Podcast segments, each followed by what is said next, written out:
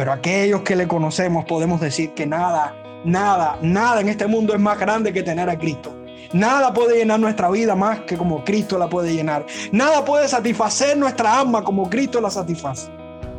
El poder conocer a Cristo, hermano. El poder conocer a Cristo es fundamental en la fe de aquellos que han de ser salvos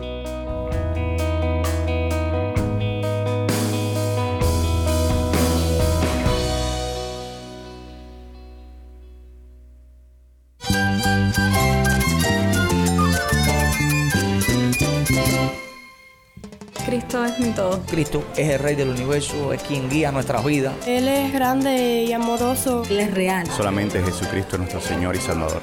Es mía quien me fortalece. En Cristo Jesús hay esperanza, hay paz. Y nuestro Dios es un Dios de rescate.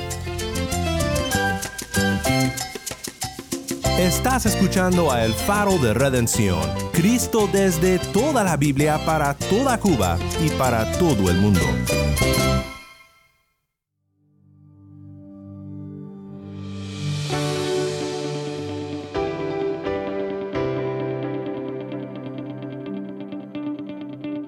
Hola, soy el pastor Daniel Warren. Gracias por acompañarme aquí en el faro.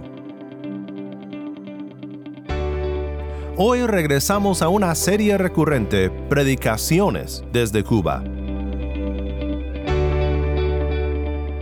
Esta semana te traemos sermones de nuestros amados amigos y pastores en Cuba. Siempre es un placer para nosotros el poder escuchar la predicación de la palabra de Cristo de parte de nuestros hermanos cubanos. Hoy iremos con el pastor Reinier Quintero en la Iglesia Comunidad Redimida. ¿A quién iremos? ¿Al formalismo muerto y a las tradiciones miserables de los ancianos? ¿A los muchos dioses y señores del paganismo que nos rodea? ¿O a la incredulidad hueca? No Señor, estamos en un callejón sin salida. Aquellos no tienen nada de aquella vida eterna que ofrecernos, de la cual tú estabas hablando en palabras ricas y encantadoras, como también en palabras perturbadoras a la sabiduría humana. Aquella vida no puede faltarnos. Aquella vida hemos aprendido a anhelar como una necesidad de la naturaleza más profunda que tú has despertado en nosotros.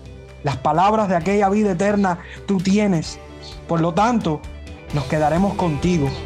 Tenemos que quedarnos contigo.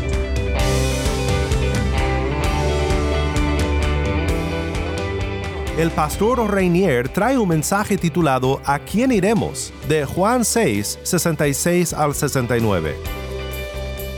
Quédate conmigo para ver a Cristo en su palabra.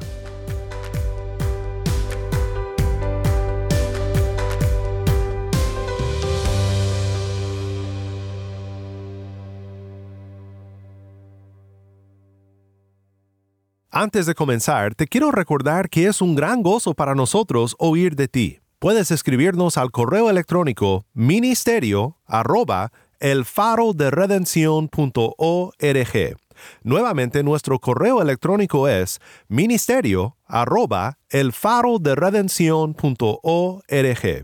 O también puedes escribirnos por WhatsApp. Nuestro número es 1-786-373-48 y búscanos en las redes sociales. Simplemente busca arroba faro de redención. Estamos en Facebook, Instagram, Twitter y Telegram.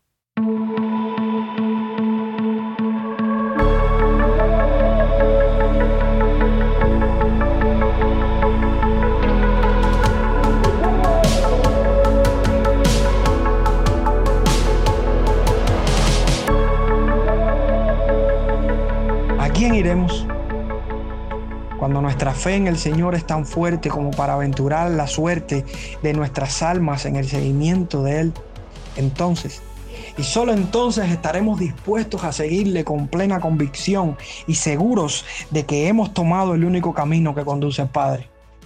No nos importará el que tengamos que renunciar a cualquier otra cosa que Él nos pida a fin de seguirle. Con estas palabras de del comentario de Francisco La Cueva y, Henry, y Matthew Henry, quisiera comenzar eh, la, enseñanza de esta mañana basada en Juan capítulo 6, versículo del 66 al 69, donde aparece una de las declaraciones más poderosas que cualquier cristiano podría, pudiera decir del Señor Jesucristo. Dice Juan capítulo 6, versículo del 66 al 69. Desde entonces muchos de sus discípulos volvieron atrás y ya no andaban con él. Dijo entonces Jesús a los doce, ¿queréis acaso oíros también vosotros? Le respondió Simón Pedro, Señor, ¿a quién iremos? Tú tienes palabras de vida eterna y nosotros hemos creído y conocemos que tú eres el Cristo, el Hijo del Dios viviente. ¿Qué pasaría si Jesús nos retara con la misma pregunta que le hace a sus discípulos? ¿Qué pasaría si Jesús nos dijera, ¿quieren ustedes también irse? Juan viene desencadenando sucesos en, eh, en la escena de su capítulo 6 y de su capítulo 5 y su capítulo 6, donde él va presentando un grupo de personas y sus reacciones ante Cristo, sus respuestas ante Cristo y sus milagros. Por ejemplo, él, él, muestra en el capítulo 5 a un grupo de judíos que querían perseguir a Jesús y querían matarlo. ¿Y por qué querían matarlo? Simplemente porque Jesús no guardaba el sábado como ellos lo habían establecido como ellos habían establecido bajo sus normas y sus principios. Jesús sí guardaba el sábado, pero lo guardaba conforme a la ley de Dios, a la verdadera ley de Dios, no conforme a, las adiciones que le habían hecho ellos. Y ellos eso le enfurecía, a tal punto que para ellos Jesús estaba violando totalmente la ley de Dios en el día de reposo. Pero a ellos le molestaba algo un poco más, y lo que más le molestaba era que Jesús se autoproclamaba el hijo del Padre. Y esto le hacía igual a Dios para ellos eso era una ofensa grave y sobre todo para ellos que no reconocían que Jesús era el Hijo de Dios, no reconocían que Jesús era el Dios encarnado. También vemos otra, otra, otro grupo de personas que es la multitud, una multitud insaciable, curiosa, curiosa y, y en una expectativa, esperando a ver qué va a pasar y qué va a suceder ante el milagro de la multiplicación, ante el milagro y los prodigios que está haciendo Jesús. Esto era gente que, venía tras Jesús, pero venía tras Jesús por las señales, venía tras Jesús por lo que Jesús le podía dar. Ellos solamente querían entretenerse o querían simplemente eh, llenar sus barrigas y recibir de Jesús lo que él le pudiera dar. Pero realmente ellos estarían comprometidos con Jesús. Realmente ellos estaban siguiendo a Jesús por lo que verdaderamente una persona le debe seguir para ser salvo. También nos encontramos a un Felipe y un Andrés, dos discípulos de Jesús, pero dos discípulos de Jesús con total incredulidad ante la adversidad y ante el problema. Dos discípulos de Jesús que cuando Jesús va a hacer el milagro de la multiplicación de los panes, ellos reaccionan de una forma negativa, reaccionan de una forma incrédula, como si no tuvieran eh, a su lado al Dios que creó los cielos y la tierra, como, como si no tuvieran a su lado a aquel que puede resucitar muertos. Parece que ellos no estaban comprendiendo de todo quién era Jesús. De hecho, eh, eh, se lamentan, se lamentan y preguntan. Por ejemplo, Andrés pregunta al final, dice, ¿qué es esto para tanta gente? Con estos pedacitos de panes y peces, ¿cómo podemos alimentar a esta cantidad de personas? ¿Cómo estaba su mente? Su mente estaba limitada. También hay otro grupo de unos llamados discípulos. Llamados discípulos, ¿por qué? Porque no fueron hombres que permanecieron hasta el final con Cristo. Ellos estaban entre los discípulos, entre el grupo de la multitud, entre los discípulos, y eran considerados discípulos. De hecho, el escritor los nombra así. Estos seguían a Jesús y escuchaban, estaban motivados incluso. Pero cuando Jesús habló sus palabras firmes, cuando Jesús los retó, ellos viraron su espalda. Pero nos encontramos a alguien, a alguien que tuvo la revelación dada por el Espíritu Santo, por supuesto, porque solo el Espíritu Santo puede hacer esto en una persona. Y este es Pedro. Pedro, quien supo pasar todos los obstáculos y logros para responder correctamente la pregunta de Jesús. Para responder correctamente la incógnita que a muchos en esta tierra los tiene entenebrecidos. ¿Quién es Jesús para ti? ¿Quién es Jesús para ti? Y esa es la pregunta que yo te hago en esta mañana. ¿A dónde iremos? ¿A dónde irás? ¿A dónde irás? Y Pedro responde, Señor, ¿a quién iremos? Tú tienes palabras de vida eterna y nosotros hemos creído y conocemos que tú eres el Cristo, el Hijo del Dios viviente. ¿Qué aprendemos de la frase de Pedro? Bueno, yo creo que hay dos verdades importantes que aprendemos de esta frase y las quiero compartir con ustedes. La primera verdad es que hay una absoluta negación y reproche del discípulo de Cristo hacia lo que le rodea. Hay una absoluta negación y reproche del discípulo de Cristo hacia lo que le rodea.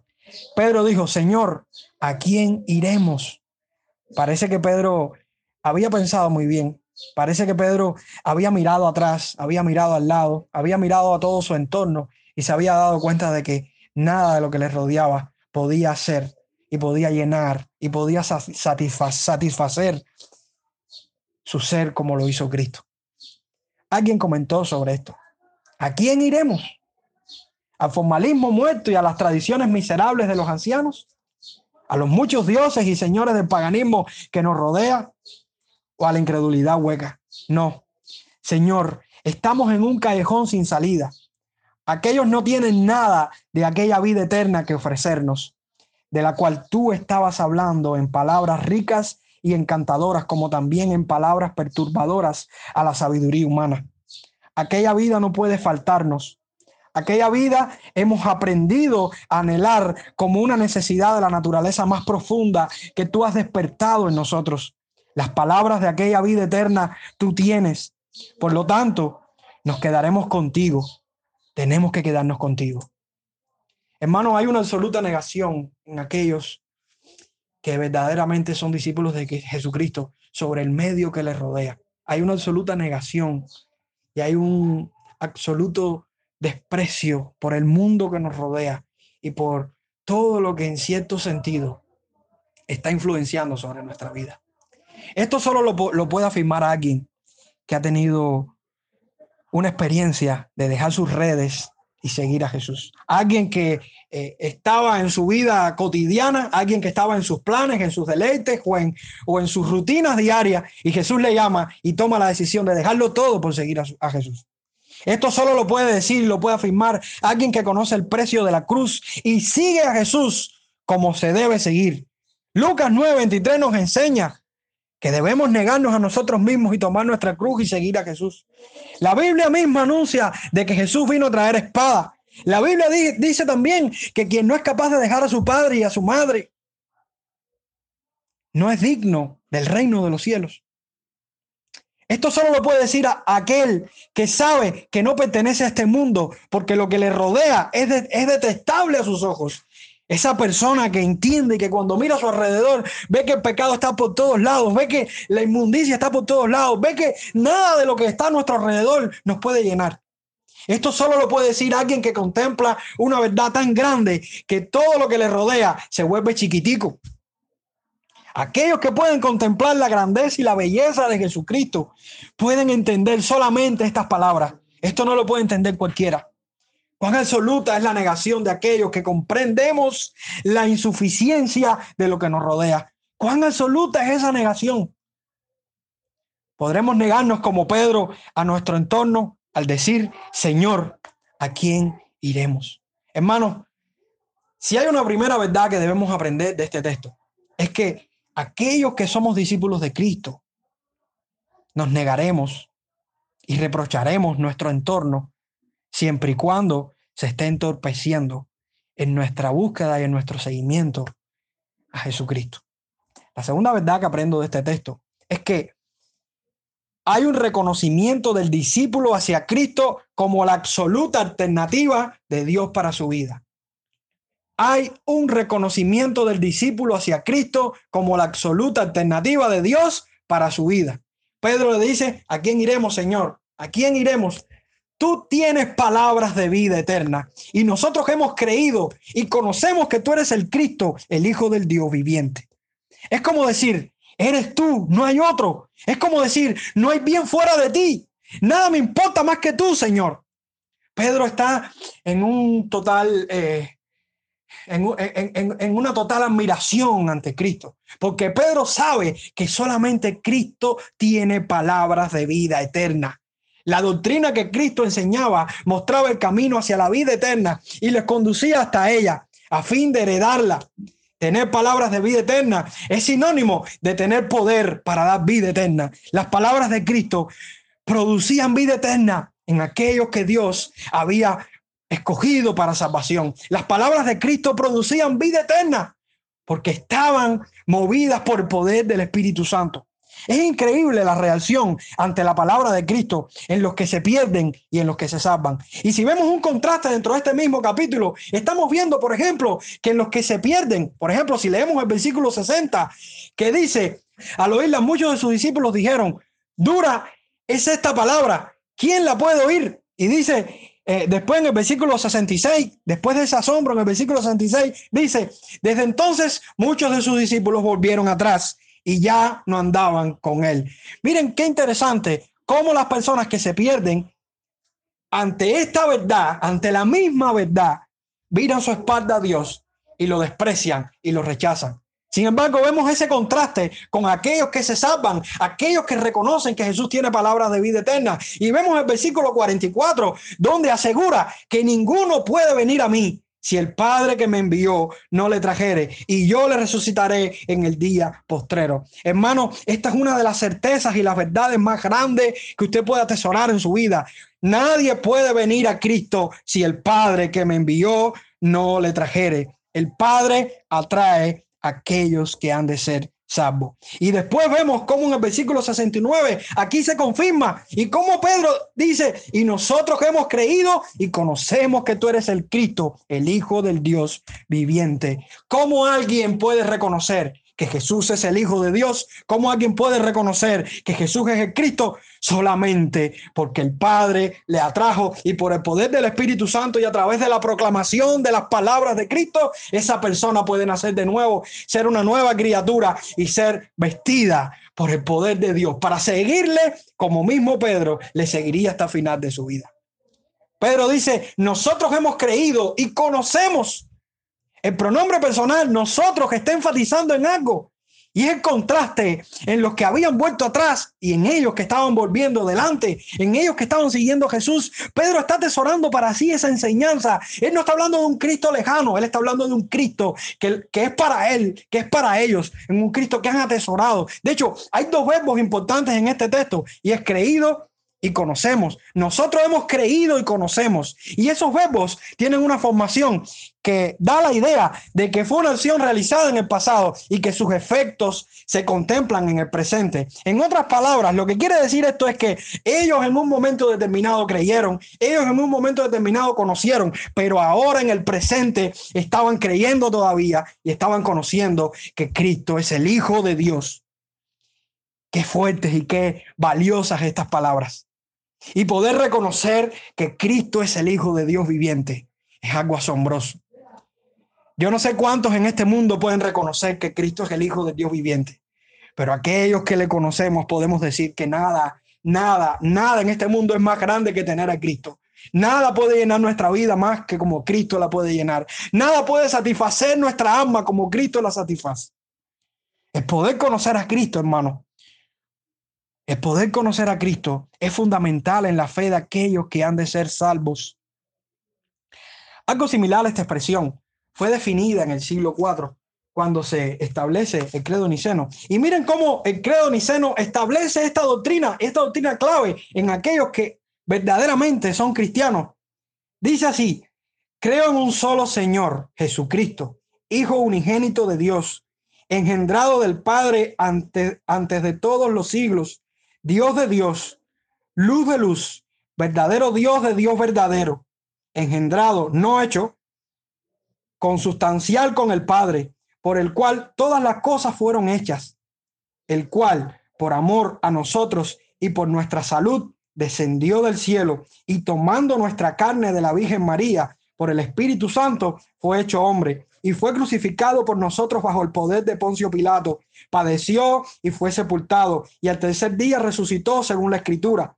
Subió a los cielos y está sentado a la diestra de Dios Padre y vendrá otra vez con gloria a juzgar a los vivos y a los muertos y su reino no tendrá fin. ¿Quién puede creer toda esta verdad si no es aquel que cree que Cristo es el Hijo de Dios? Que Cristo es el Hijo de Dios.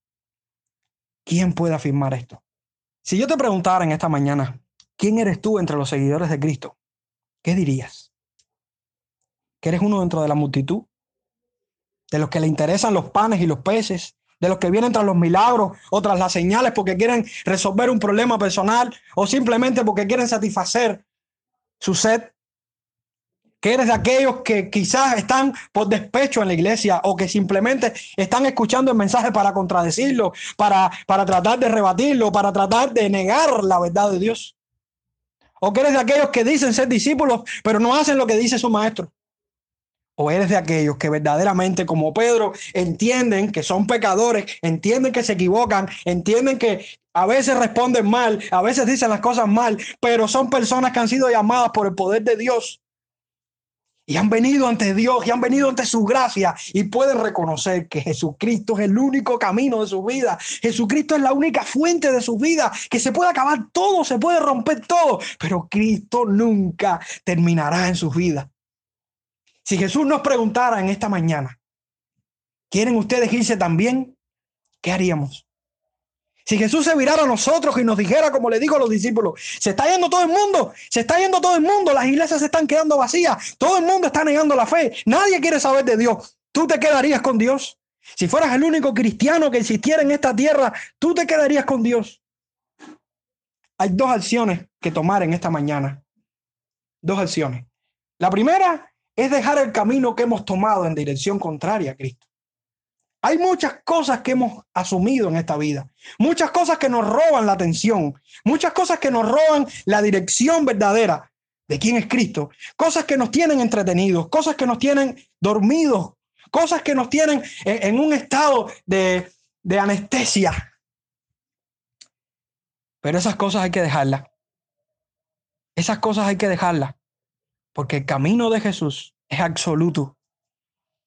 Y lamentablemente en estos tiempos hay muchos caminos. Hay muchos caminos donde supuestamente está Dios, pero solamente Dios está donde está Cristo. Y la otra verdad que debemos asumir es que debemos tomar la dirección de Cristo en reconocimiento total de lo que representa para nosotros. Solamente el camino de Cristo podemos tomar. Solamente ese camino estrecho, solamente ese camino que entra por una puerta pequeña, ese es el camino que debemos tomar.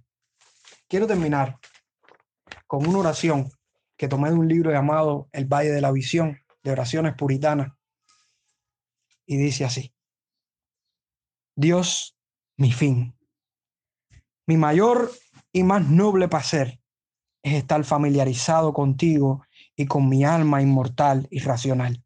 Es dulce y deleitoso mirar mi ser cuando todos mis poderes y pasiones están unidos y comprometidos en buscarte.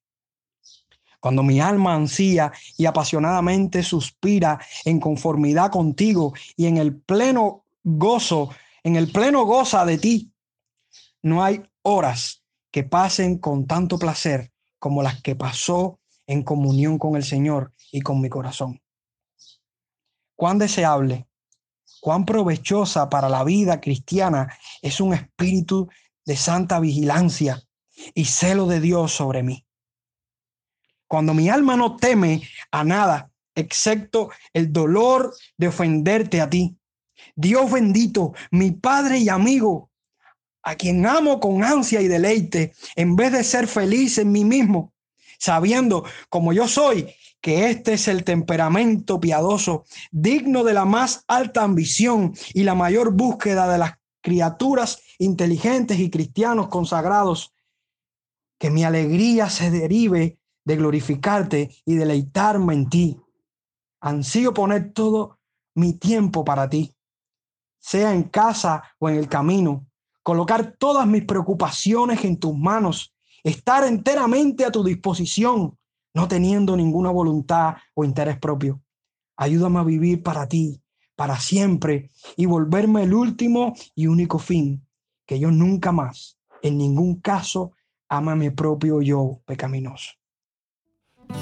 Que Dios nos siga bendiciendo y que podamos decir como Pedro, ¿a quién iremos si solo tú tienes palabras de vida? Tú eres el Cristo, el Hijo del Dios viviente. ¿A quién iremos? Quiero servirte, Dios. Quiero agradarte, Dios, con con el corazón.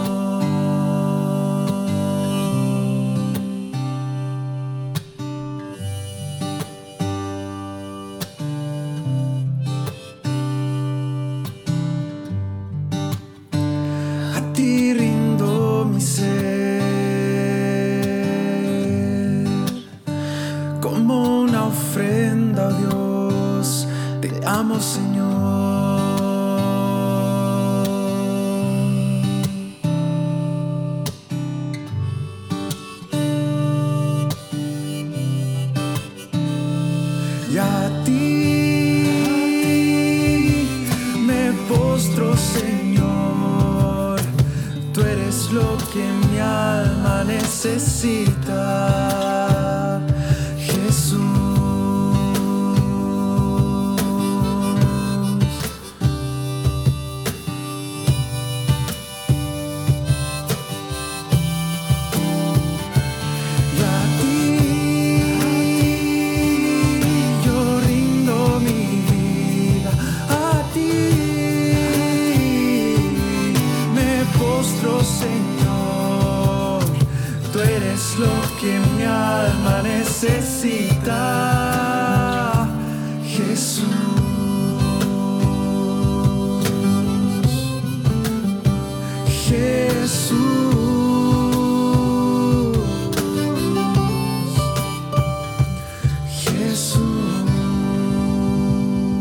Esto fue Rindo mi ser, canta por gracia. Mi nombre es Daniel Warren. Gracias por acompañarme aquí en el Faro de Redención. Qué bendición fue oír del pastor Reinier Quintero en su exposición titulada ¿A quién iremos? de Juan 6, 66 al 69. Si estás en sintonía fuera de Cuba y deseas seguir escuchando contenido cubano como este, ora por nosotros y considera unirte con nosotros financieramente para seguir proveyendo este espacio para la voz del pueblo de Dios en Cuba. Para más información sobre el faro y sobre cómo puedes ayudar, visita nuestra página web elfaroderedencion.org. Nuevamente nuestra página web elfaroderedencion.org.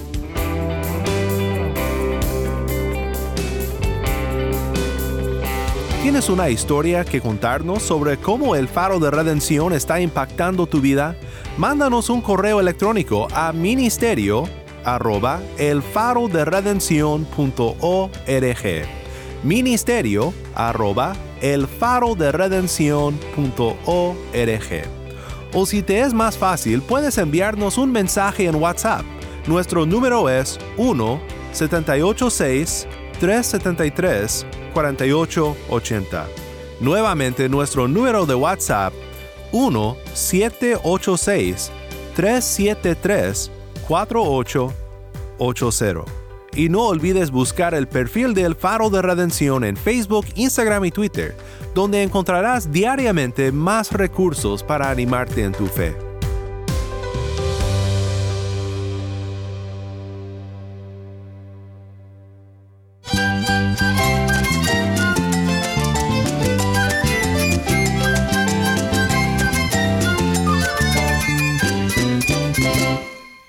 Soy el pastor Daniel Warren. Te invito a que me acompañes mañana en esta serie Predicaciones desde Cuba. La luz de Cristo desde toda la Biblia para toda Cuba y para todo el mundo, aquí en el faro de redención.